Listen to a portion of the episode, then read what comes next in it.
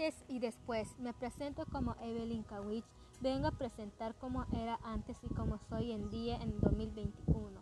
No alargo la descripción y empecemos con una pregunta que suelen hacerme por mis familiares e amigos.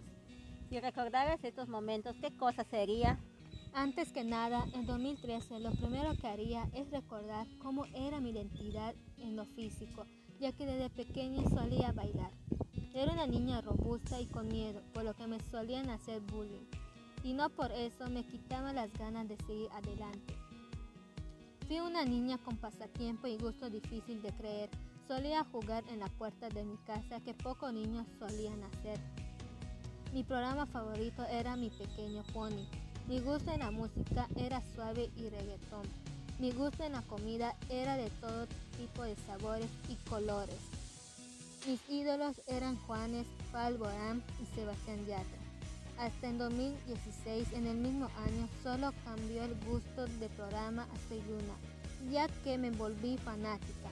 Tuve un nuevo ídolo llamado Ruggiero Pasquarelli.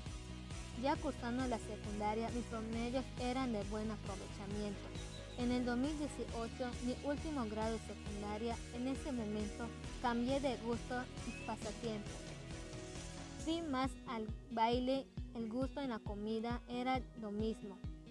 El programa era ver anime. El gusto en la música, conocí al grupo surcoreano BTS y conocí otros grupos que pop.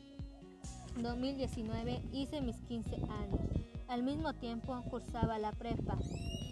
2020 llegó la pandemia, tomaba clases virtuales. 2021 actualmente curso el cuarto semestre con una mente de lo que quiero ser de futuro. Sigo tomando clases virtuales. Mi nueva yo se complementa de carácter comprensible y racional.